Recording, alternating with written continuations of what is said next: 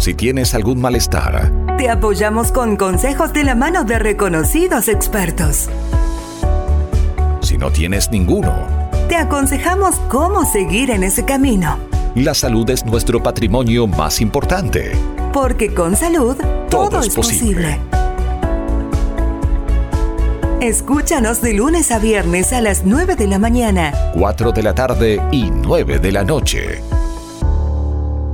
Buenas tardes, buenos días o buenas noches a todas las personas que ya nos están escuchando en el podcast porque con salud todo es posible. Tenemos que hablar sobre la nutrición y la nutrición en los más pequeños, en los niños de 2 a 5 años y para eso tenemos una gran invitada, la licenciada Lourdes González. Licenciada, muy buenas tardes, buenos días o buenas noches.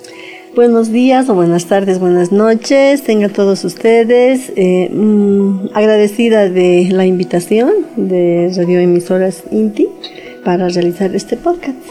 Un tema muy lindo con el cual vamos a comenzar, pero primero que nos comente un, eh, un poquito, por favor, un breve, una breve presentación suya de su experiencia y su especialidad.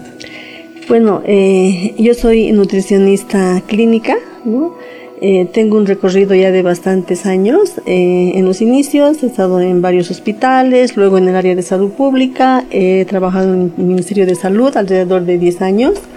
Luego me he ido para la cooperación internacional, he estado con proyectos de USAID como coordinadora de programas de seguridad alimentaria y nutricional eh, en la red de ONGs PROCOSI. Luego he estado en el INACES, que, es el, que era el Instituto Nacional de Seguros de Salud, que ahora es el ASUS. Y ah, ahora actualmente, que casi ya bordeando también otros 10 años, estoy en la eh, Caja Petrolera de Salud. He sido la jefe de la unidad de nutrición, he aperturado eh, el, el hospital nuevo en todo lo que es la implementación del servicio de nutrición. Y justamente hablamos de la nutrición que es lo más importante para todos, pero principalmente para los más pequeños. ¿Y por qué, por qué es importante la nutrición en los niños? Bueno, es, eh, yo diría, sumamente importante porque eh, la nutrición, la alimentación es la base de la vida, ¿no? Los niños, eh, en realidad, desde, ya la mujer desde antes de la gestación, mm, la mujer en edad fértil debe estar preparada porque es el terreno donde va, se va a reproducir un niño, ¿no? Y los primeros años de vida, obviamente, desde la lactancia materna y la alimentación complementaria. Luego llegamos a los dos años de vida, que es sumamente importante, porque es ahí donde eh, se van formando. Eh, también continúa la formación y el crecimiento y desarrollo, por ejemplo, del cerebro, ¿ya? Eh, continúa su desarrollo y para ello es muy importante la alimentación y nutrición. Además, para el desarrollo y crecimiento pondo estatural de los niños. ¿Y cuáles serían entonces los principales problemas nutricionales que se tienen los niños? Bueno, los eh, problemas, eh, por un lado, están los problemas endógenos y los problemas exógenos. Los problemas exógenos, por ejemplo, de fuera, eh, son los problemas de eh, la educación de la madre, eh, los bajos recursos económicos, el tipo de vivienda que, que tienen en el hogar, la alimentación es un problema exógeno y toda la cadena de la seguridad alimentaria. ¿No? Y por otro lado, los problemas endógenos son, por ejemplo, una enfermedad que lo puede atacar al niño, una enfermedad que generalmente eh, son las diarreas y las infecciones respiratorias, ¿no? Y por estas dos, incluso eh, los niños llegan a una desnutrición, especialmente por las diarreas, ¿no? Los niños se consumen muy rápidamente, en un par de días pierden mucho líquido y van perdiendo peso y hay problemas de nutrición que se llama la desnutrición. Y por otro lado, ahora muy de moda, el exceso de comida. Em, vemos que también los niños están, se está subiendo el porcentaje de obesidad infantil. Es otro problema. Entonces, me acuerdo muy bien que mi mamá o las abuelitas decían, al niño hay que hacerlo comer harto porque tiene que estar bien alimentado. Porque eh, hay personas que sí, como dice, hay un aumento de la obesidad que se les está, creo que, sobrealimentando a muchos niños. Pero, ¿cuáles serían esas consecuencias? ¿Por qué, ¿Cuáles son los principales nutrientes que deben tener o consumir los niños? Porque no pueden comer lo mismo que los mayores. ¿Es completamente diferente o me equivoco? Sí, o sea, especialmente en cantidad eh, y calidad, ¿no? Nos la alimentación del niño no es igual que de un adulto. En calidad, porque el niño está en completo proceso de crecimiento y desarrollo, ¿no? Entonces necesita una alimentación saludable, balanceada, que tenga como componentes, por ejemplo, los macronutrientes, que son proteínas, carbohidratos y grasas, ¿no? Entre estos, la proteína es muy importante porque justamente la proteína tiene los aminoácidos esenciales que le va a ayudar al desarrollo y crecimiento de los niños, ¿no? Y por otro lado, los eh, micronutrientes, que son las vitaminas y minerales, que también son muy importantes para su desarrollo, para su crecimiento, para eh, aumentar las defensas, por ejemplo, eh, juegan un papel muy importante. En cambio, la alimentación de un adulto, por ejemplo, de una persona ya adulta, eh, ya no eh, debe ser tan rica en proteínas, porque el adulto ya no está creciendo, pero sí el adulto está regenerando tejido. ¿No? Y para ello, también para el adulto, bueno, es importante las vitaminas y minerales. Pero en cuanto a proteínas, hay que tener mucho cuidado con los niños menores, ¿no? ¿Cuáles serían las, eh, las proteínas en la alimentación para que los papás que nos están escuchando, los jóvenes papás que dicen, ay Dios, es mi, primera, es mi primer bebé y ahora qué hago? ¿Cuáles tienen proteínas? ¿O cuál es la alimentación que tengo que tener para mi hijo? Bueno, eh, las proteínas están básicamente en la ley de origen animal y de origen vegetal, ¿no? Las de origen animal están en la leche, eh, la carne, los huevos y las mezclas vegetales, que también es un aporte proteico muy importante, pero estas mezclas vegetales son una combinación, una mezcla de una leguminosa con un cereal que es la relación 60-40. Por ejemplo, el cereal tiene que ser 60% y la leguminosa 40%. ¿Cuáles son las leguminosas? La lenteja, el garbanzo, el, el poroto, la soya. Por ejemplo, un, eh, una hamburguesa de lenteja con vinado con arroz y una ensalada para que sea una alimentación saludable, balanceada, y completa. ¿Y cuánto tiene que comer el niño eh, de 2 a 5 años? ¿El puño de la mano, la cantidad? Eh, la carne, por ejemplo, se puede medir como un puño de la mano del niño. ¿Del niño? Del niño. Entonces es del tamaño del puñito de la mano, ¿no? Y eh, eh, el huevo, que es muy bueno en proteínas y en aminoácidos, también es, puede consumir un huevo o puede consumir una clara de huevo todos los días en diferentes formas. Puede ser, en, por ejemplo, que es rico en, proteínas, puede ser la clarita batida, que mucho les gusta a algunos niños el, el dulce. Entonces, unas claras batidas, eh, al otro día puede ser un huevo duro, un huevo pasado. Las frituras no es conveniente consumirlas ni de niños, ¿no? Es mejor bajar el consumo de frituras, pero puede ser un huevo escalfado que parece frito, en vez del aceite se usa un poco de agua eh, y se hace un huevito escalfado para los niños, ¿no? Entonces, y por otro lado, la cantidad de cereales, por ejemplo, con el arroz, el arroz con la lenteja, puede ser una hamburguesa de unos 70 eh, gramos, mínimo 70 gramos de la hamburguesa y eh, el arroz eh, como medio plato de un plato de mayor, ¿no? Como medio plato. Medio platito de mayor. Sí.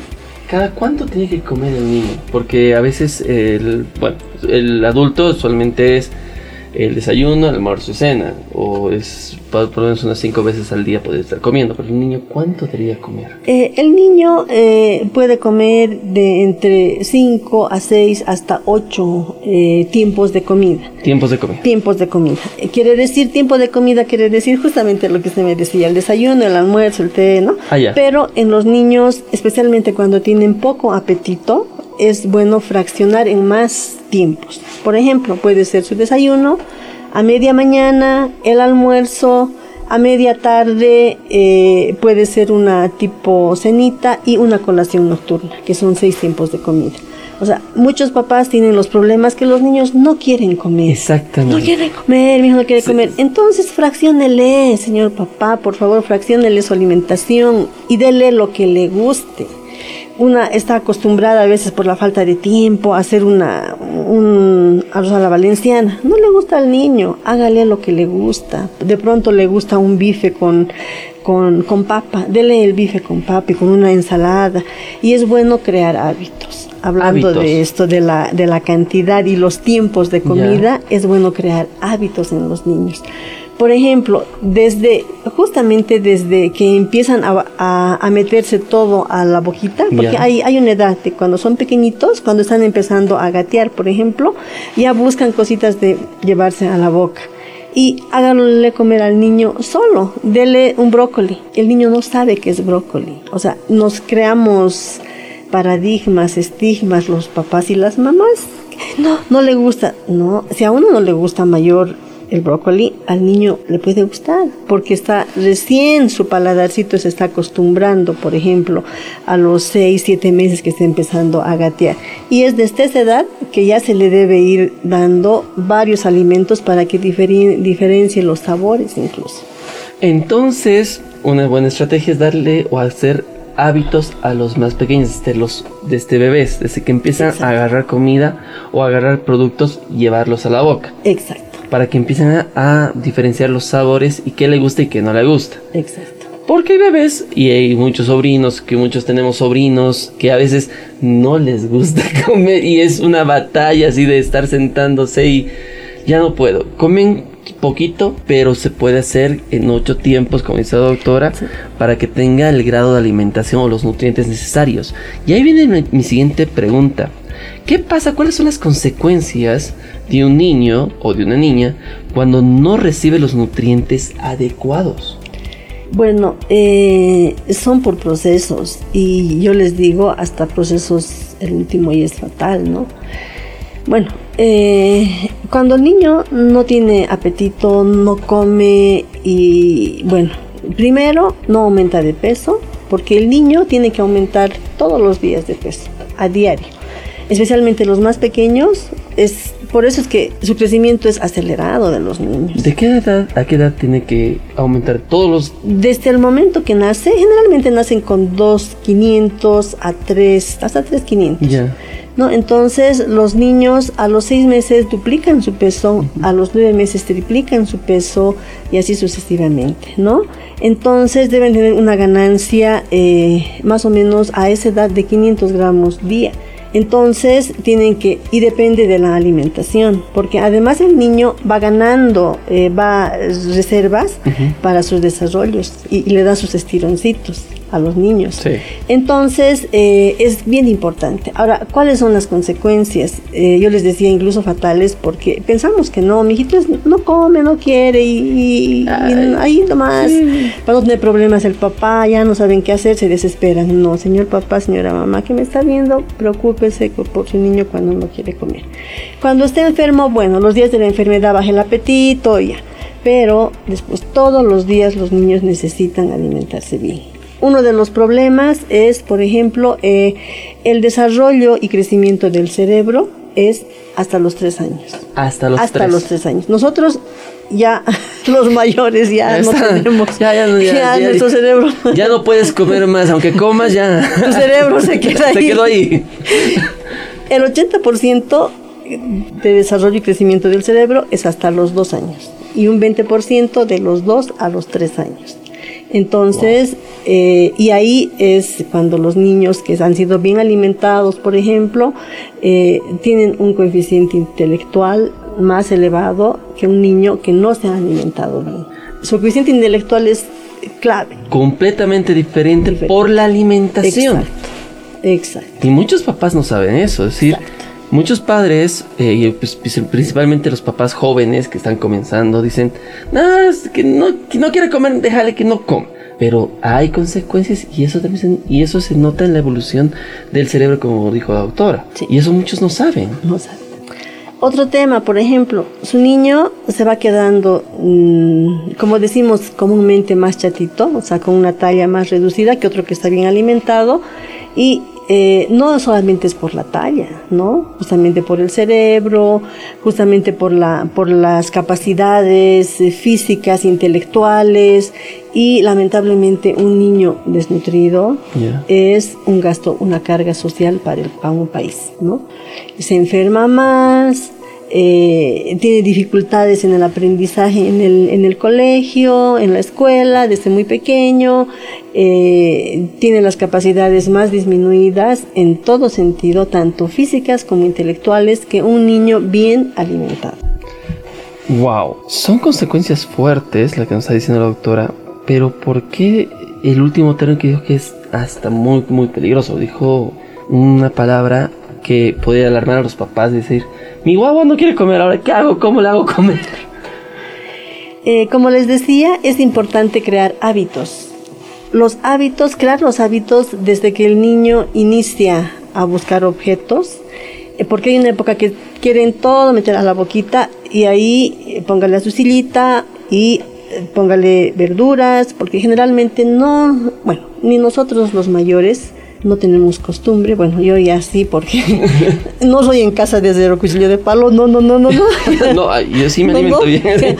Pero muchos papás y mamás con un hábito de carbohidratos y grasas están alimentando así a sus niños. Carbohidratos y grasas. ¿Qué quiere decir esto?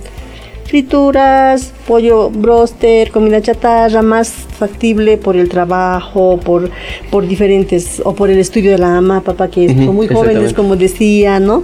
Entonces se crean malos hábitos a los niños. Por un lado es este tema. Por otro lado, es eh, puede ser los temas económicos también, ¿no? Pero yo veo más ahora, se hace, hay estudios incluso, que es la, los malos hábitos y la mala alimentación. Y la comida chatarra que está muy de moda, la comida al paso que se llama, ¿no? La De más comida fácil. rápida. En cambio, si usted a su niño lo acostumbra, sí, la comida rápida, si a su niño lo acostumbra a, desde muy pequeño a comer verduras, a, a comer frutas, el niño va a adquirir ese hábito, porque el niño no sabe de sabores, no sabe, señor papá, señora mamá, no sabe de sabores, cuando recién está saboreando, cuando agarra los objetos. Entonces, le pone un brócoli, el niño va a comer. Le pone un, un tomate o los tomatitos cherry, que son como para ellos, chiquititos. los pequeñitos, están bien lavaditos, desinfectados, y el niño va, va, incluso le llama la atención los colores, ¿no? Entonces es importante fundamentar los hábitos, ¿no? Entonces, cuando a un niño no le gusta algo de comer, es usualmente porque el papá le dijo, no, esto es medio feo, algo así, podríamos decirlo. Sí, sabe, también otro tema, qué bien que toque ese punto, otro tema muy importante, los niños copian todo a los pa- papás Todo, y mamás, todo. todo. Nosotros pensamos, los papás y mamás, que los niños son pequeñitos, que van, que no entienden, ¿no? No, los, los niños están viendo todo. Y si a una mamá se le ocurre hacer dieta, o a un papá que ahora también es necesario, incluso después de la pandemia, hacer dieta, entonces dice, yo no voy a comer tal cosa, yo no voy a comer, por ejemplo, eh, mucho arroz, o no voy a comer, o no tiene el hábito, por decir, ni el papá ni la mamá de comer verduras, dice, no, que, o el papá le dice a la mamá, no me des el brócoli porque no me gusta, no me Listo. des la lechuga. El niño ha captado como... Y por eso no le gusta el brócoli. No es por el sabor, Exacto. sino es porque vio al papá o a la mamá decirle, no me gusta esto. Entonces, wow, hay muchos niños que hemos crecido con los hábitos del papá, digamos, de los que no nos gustan las cosas. Porque a veces los sobrinos, yo tengo un sobrino que no le gusta el huevo. Así, no le gusta comer huevo. Y pelea o se dice, no me des huevo porque no me gusta. Pero es un hábito aprendido tal vez de la mamá o del papá. O de algún familiar que escuchaba. Epa, hay que tener mucho cuidado con lo que uno diga a los niños, principalmente desde el nacimiento hasta que edad, o más o menos. Eh, sí, hasta que adquiere el hábito, ¿no? Porque los hábitos se adquieren en los primeros años de vida, señor papá. En los primeros años de vida son fundamentales para el niño. Tanto en el, o sea, vamos a repasar, tanto en el crecimiento y desarrollo del cerebro, para las capacidades intelectuales, como de su aprendizaje de su entorno. De la familia, eh, como decía usted, de algún pariente que ha visitado, y no, no, a mí no me des, entonces los niños captan, aprenden, desde muy pequeñitos, ¿no? Hasta, bueno, más o menos hasta la primaria, podríamos decir, ¿no? Que va en ese, pero más en los menores de 5 años. Y ahí viene la pregunta, cuando ya el niño ya va al pre-kinder o al kinder. Ya es más complicado porque el papá creo que le lleva o le da solo una frutita o algo significa puede ser un juguito y con eso está casi todo el día. ¿Es correcto o el papá tendría que darle un poquito más de alimentación? Tendría que darle un poco más y de calidad, porque por ejemplo, eh, en esto del ya de el, niño menor de 5 años de 2 a 5 ya es un preescolar, ¿no? El de 3 a 5 especialmente es un niño preescolar que algunos ya van al, a la guardería, incluso van al kinder, ¿no? Entonces, eh, mm, su recreo, como llamamos recreo o su alimentación de media mañana, debe ser nutritiva y adecuada en cantidad y calidad, ¿no? Entonces eh, es mejor eh, para estos niños darles una alimentación buena. Por ejemplo, ¿qué quiere decir una alimentación buena? Una alimentación que tenga, eh, como les decía, proteínas, eh, puede ser para la mañana una leche o una fruta o un licuado, una fruta, por ejemplo, puede ser crear hábitos. hay variedad de frutas. Hoy, estos días, estos meses, es época de frutas, señor papá, mamá. Entonces, mándele con su fruta en su tupper bien picada, porque que los niños pequeños tienen las eh, que les ayudan a hacer comer, porque son chiquitos, entonces lo que acostumbran generalmente los papás y mamás es comprar de la calle al paso una comida una galleta. una, una galleta que solo es harina, bueno, con algo de leche, huevo y eso leche no, depende qué galleta, ¿no? Entonces, eh, no tiene mucho aporte nutritivo. La galleta no tiene vitaminas, minerales, a no ser que sea enriquecida, pero bueno, buscar una galleta enriquecida en la puerta para el recreo es difícil, ¿no? Entonces tiene que elegir mejor, señora mamá y papá, hagan su compra una semana, los sábados, para toda la semana, porque no les va a alcanzar tiempo para buscar algo nutritivo en la calle y le van a comprar cualquier cosita que solo le va a llenar al niñito y no le va a nutrir. Y desde ahí ya empiezan además los malos hábitos. Luego los niños quieren el chicle, el dulce, porque ya ha ido consumiendo alimentos dulces, porque los alimentos, eh, los procesados, por ejemplo, y los ultraprocesados que se llaman ahora, son muy dulces, tienen conservantes. Entonces, eh, están con, incluso con, no con azúcar pura, tienen por decirles sacarosas, tienen otros componentes, tienen aditivos químicos, conservantes, y desde muy pequeños los niños se están acostumbrando a esos hábitos. Y ahí viene la pregunta, y hablando, aprovechando de lo que hemos hablado de comida rápida, comida al paso, ¿son aconsejables dar, digamos, un, que el niño consuma una, un refresco, una gaseosa, o no sé, una galleta, un dulce, la comida chatarra? ¿Es aconsejable de 2 a 5? Eh, para nada. Nada. No es aconsejable. Nada. No es aconsejable. Especialmente, como les decía, los productos procesados, eh, las gaseosas, no. Mejor si es cero, cero gaseosa, cero producto procesado, mejor. No hay que acostumbrar al niño. porque, como todos sabemos, es muy dulce. Y los niñitos desde esa edad ya su paladar se acostumbra a consumir dulce, dulce. Porque todos los refrescos no voy a hablar de ninguna marca, todos los refrescos, las gaseosas, incluso no solo las gaseosas, todos los refrescos que hay en general tienen mucho conservante y son muy dulces. Entonces el niño se acostumbra, su paladar se acostumbra y cuando le da de pronto un refresquito hervido como antes nos daban, antes no había muchos mm, refrescos embotellados, le dan un refresquito hervido, puede ser de orejón, el, mocochinchi, puede ser de cebada o de cáscara de piña, de, de durazno. Utilizar la cáscara del durazno o duraznitos más picados, manzanitas picadas, ese refresquito. El niño que ha consumido mucha, mucho procesado rechaza el refresquito hecho en casa. Rechaza Incluso yo alguna vez escuché y dice, esto es mate. Imagínense, señor papá y mamá, un refresquito de él. Esto es mate. No, es refresquito, no es mate. Entonces el niño está acostumbrado a consumir. Entonces, acostumbrar a un niño desde tan pequeño a consumir exceso de azúcar es negativo. Creo que el azúcar, hasta para los mayores, es negativo el exceso de azúcar. Es preferible no. Para muchos, eh, alguna vez escuché que es preferible que no se consuma azúcar. Y creo que desde los niños hay quitarles el hábito es mejor. Sí, eso es cierto. O sea, ni para los adultos es adecuado. Ya más bien la población se está dando cuenta porque los azúcares no son buenos. Es caloría vacía. ¿Qué quiere decir caloría vacía? Que solo aporta calorías. No aporta ni un miligramo de proteínas, de vitaminas, de nada. Solo calorías.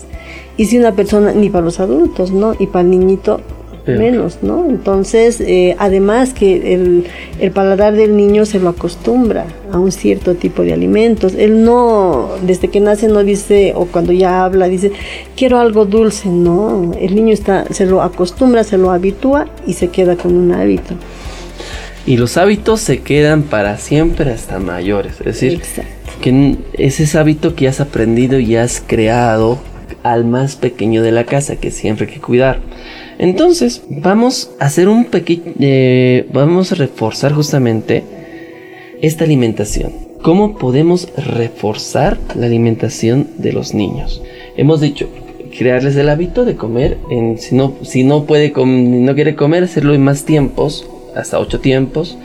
Pero ¿qué sería una, digamos, un almuerzo recomendado para el niño? ¿Cuál sería la recomendación de la licenciada que coma un almuerzo o un, almuerzo de ocho tiempos para que los papás estén más o menos digan, ah, esto puedo tomar, esto, esto, esto es el gran consejo de la licenciada. Eh, en la mañana siempre es bueno eh, el desayuno, ¿no? Y el niño de dos años eh, tiene que tener su tacita propia, una tacita propia, ¿no? Su vajilla propia, ¿no? Todavía se ve que en algunos casos del plato de la mamá, no, no, no, no, su vajillita propia y darle en el, en el desayuno, por ejemplo, eh, siempre es bueno darle la, su leche, ¿Ya? puede ser su leche, pero señores papás, por favor, y mamás, no dejen de lado esos productos tan nutritivos que tenemos, por ejemplo, la avena, ¿no?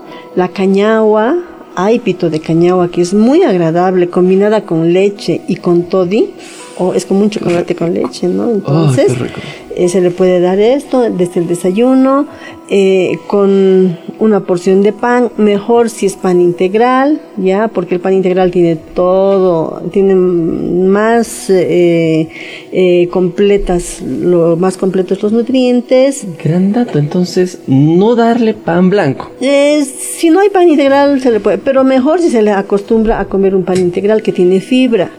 ¿Por qué le digo esto, señor papá y mamá? Porque muchos niñitos llegan a los hospitales con constipación, con estreñimiento.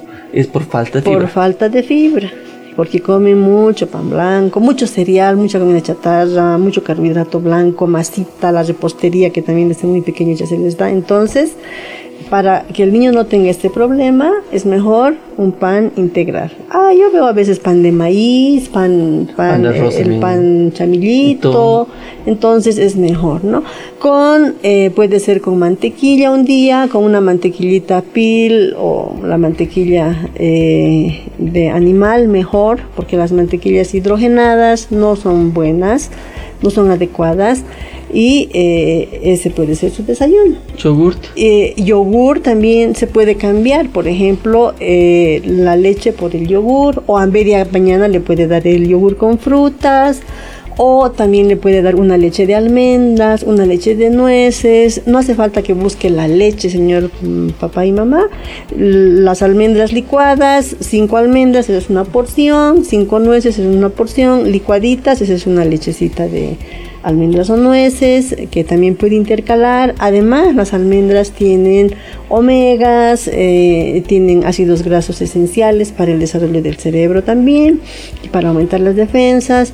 Por otro lado, también ya llegando al almuerzo, en el almuerzo una puede ser sopa y segundo o solo puede ser un segundo, pero siempre, siempre tiene que tener proteína, fruta, verdura. Y puede ser un tubérculo, Ya. ya puede ser papa o yuca, oca, que ya no, hay, ya no hay mucho consumo de oca, por ejemplo, la oca más amarilla, más roja, tiene vitamina A, entonces, y su porción de verdura. Su Su, porción. porción de verdura todos los días, y hay muchas verduras para variar. Un día puede ser brócoli con tomate, otro día puede ser la lechuga, o otro día puede ser incluso ese allo tan rico que es de Cochabamba, pero no con locoto y cebolla porque el miel es muy, muy picante, pero puede ser con requesón, un- una verdurita, unos, unas zanahoritas ralladas, entonces hay para variar. En el almuerzo tiene que ser su platito colorido, ¿no? Eh, ya, esas ya serían tres porciones, por ejemplo, ¿no? Eh, en, el, en hora del té o la merienda de media tarde puede ser, eh, ahora se tiene té de frutas o toddy o leche avena o como les decía cañagua, hay para variar, entonces es mejor que se elija esos alimentos para poderle dar. Y la leche en el niño también es importante, ¿no? Y luego puede ser la cena, se puede repetir el almuerzo como todos generalmente lo hacemos por falta de tiempo, entonces, pero sí es importante que sea variado con verduras y con proteína, ¿no? O para la cena ya puede ser un, un- un huevito, Algo más ¿no? ligerito. Al- algo más ligero, o una sopita, una sopita crema, por ejemplo, una sopita crema de mm, espinacas o de eh, calabazas de zapallo, que tiene vitamina A, ¿no? Y así variando un poco con la bueno, en el transcurso del día la alimentación del niño. Y ahí viene mi pregunta un cacho de la leche, porque hay niños que a veces pueden nacer con intolerancia a la lactosa. ¿Cuál sería la leche recomendable, recomendable para ellos? Ya, este, eh, muy pocos nacen con intolerancias, ¿no? A la lactosa. Eh, antes, si se ponen a, a pensar, en casi nadie éramos intolerantes a la lactosa, no había, muy pocos, ¿no? Se ha ido creando más ahora, ¿no? Entonces, eh, sí, puede haber, puede haber niños que sean intolerantes. Hay leches recomendadas también, hay la industria alimentaria ha mejorado, ha desarrollado, ya hay para elegir. Entonces se tienen leches eh, eh, para los niños intolerantes, ¿no? Por, em- por ejemplo, las leches Nutrilón son muy buenas, ¿ya? Esas eh, yo las uso bastante para mis pacientes, tanto en el hospital donde trabajo como en la consulta privada. Entonces, además, estas leches eh, sirven para reforzar la alimentación. Por ejemplo, hay una, la Nutrilón 4, que estoy viendo muy buenos resultados. Esta Nutrilón 4, por ejemplo, tiene omegas, tiene también, eh, aparte de los omegas, tiene probióticos, y eso hablando de los probióticos, ¿no? ¿Qué son los probióticos? Bueno, los, eh, los probióticos son uno- unas enzimas alimentadoras de la flora intestinal, ¿ya? De la microbiota intestinal. ¿Qué es la microbiota intestinal? Es el hábitat de bacterias, hongos y virus normales que todos tenemos en los intestinos, ¿no? Y eh, una microbiota adecuada, por ejemplo, tiene a un niño sano y con un buen crecimiento y con buen apetito. Una, una microbiota que no está bien cuidada, como les hablaba de los niños constipados, estreñiditos, obviamente su microbiota no está en unas condiciones adecuadas. Entonces, ese niño va a tener más enfermedades, ¿no? Y esta leche, por eso yo les recomiendo en la, eh, en la consulta privada también que, que puedan eh, utilizar esta Nutrilón. Además también tiene eh, unos ácidos grasos esenciales para el desarrollo del cerebro, ¿no? Que es muy bueno, ¿no? Entonces el, el niño, obviamente la niña, el niño va a tener un coeficiente intelectual más desarrollado, porque está alimentando a su cerebro. En cambio, con una dieta pobre en estos nutrientes, eh, no hay alimento adecuado para el cerebro, ¿no? Por decirle una alimentación con más comida chatarra, por ejemplo, el niño va a estar bien rellenito, pero no sabemos, ese es, por ejemplo, eh, ese es el hambre oculta que se llama, o la desnutrición oculta que está por dentro, como es la anemia, otro problema también es la anemia, ¿no? Entonces, y otro mm, también está, no se ve, es lo que no se ve el hambre oculta, ¿no? Eh, el peso, la talla sí se ve, pero ya las carencias de vitaminas minerales no son tan visibles, ¿no? Entonces no siempre un niño gordito, podríamos decirlo, está sano, sino puede tener consecuencias, eh, falta de vitaminas y de algunos nutrientes que usualmente siempre les falta. Ir ya cerrando la entrevista, hay niños, como hemos dicho, que tienen que ganar peso cada día, tienen que ir ganando hay niños que no, que generan el peso, no aumentan de peso y los papás se preocupan y dicen, ¿qué puedo hacer con mi niño que no aumenta de peso? Come, come todo lo que quiera, pero no aumenta de peso. Sí, pueden ser diferentes causas, ¿no? Eh, para ello ya es bueno llevar al, al, pediatra, a la nutricionista, para que le haga su seguimiento, ¿no? Por ejemplo, los niños que generalmente no aumentan de peso eh, pueden tener otras patologías, ¿no? Otras patologías que no se están manifestando todavía a su corta edad que en lo futuro se pueden llegar a, manifestar ¿no? con, con, mayor frecuencia. Por otro lado, eh, puede ser, como usted decía, un niño más rellenito, más gordito, pero que de pronto le está faltando, eh, por decirle, el, el hierro. El, uno de los problemas nutricionales también eh, fuertes en los países de Sudamérica, el Caribe y Bolivia, obviamente, son las anemias nutricionales en niños, justamente en niños menores y en eh, las mujeres, ¿no? Eh, entonces, incluso hay muchos niños que ya nacen con anemia nutricional, porque la mamá tiene anemia, ¿no? Y, y la prevalencia es alta también en Bolivia.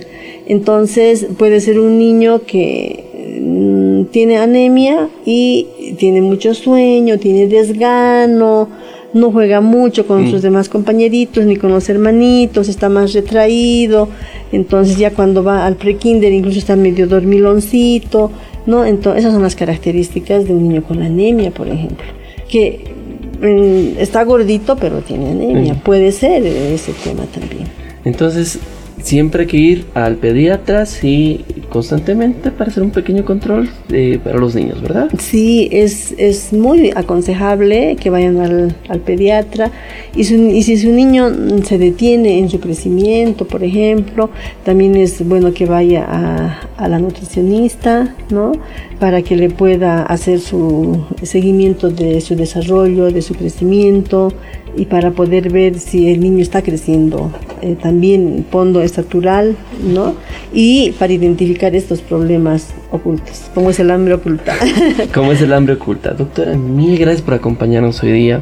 ¿Dónde pueden los papás buscarla eh, en su consultorio? Seguro van a preguntarnos en su momento de estar diciendo dónde podemos llamar a la doctora, dónde la podemos ubicar para que nos den algunos consejos más de nutrición. Bueno, eh, yo atiendo eh, en mi consultorio que está en la calle Capitán Ravelo, saliendo del puente de los gemelos de Flores, en plena esquina, ¿no? Es, eh, ahí funcionan los policonsultorios María de los Ángeles y dentro de esos consultorios, que son varios, estoy para atenderlos con mucho gusto y para hacer eh, crecer a sus niñitos, hacer desarrollar adecuadamente para que luego tengan sus capacidades adecuadas, ¿no? Cuando sean mayores, jóvenes. Licenciada Lourdes González, mil gracias por acompañarnos. Sé que no va a ser la única vez que va a estar en el podcast de Inti porque hay muchos temas de qué más hablar, hay muchos temas sobre nutrición que seguro a futuro los vamos a tocar. Sí, la agradecida soy yo a, Inti, ¿no? Eh, por haberme invitado. Eh, estoy pues eh, predispuesta para cualquier invitación, agradecidos con ustedes y para la población, para dar un poquito más de, de ese conocimiento, para que la alimentación tanto de los niños como de las personas mayores mejore. Muchas gracias. Muchas gracias. Y de esta manera cerramos el podcast porque con salud todo es posible. Porque para nosotros cuidar tu salud es una responsabilidad compartida. Te presentamos Con salud, todo es posible. el primer podcast que resuelve tus dudas e inquietudes con profesionales competentes a tu servicio. Este proyecto es de Droguería Inti. Hasta la próxima.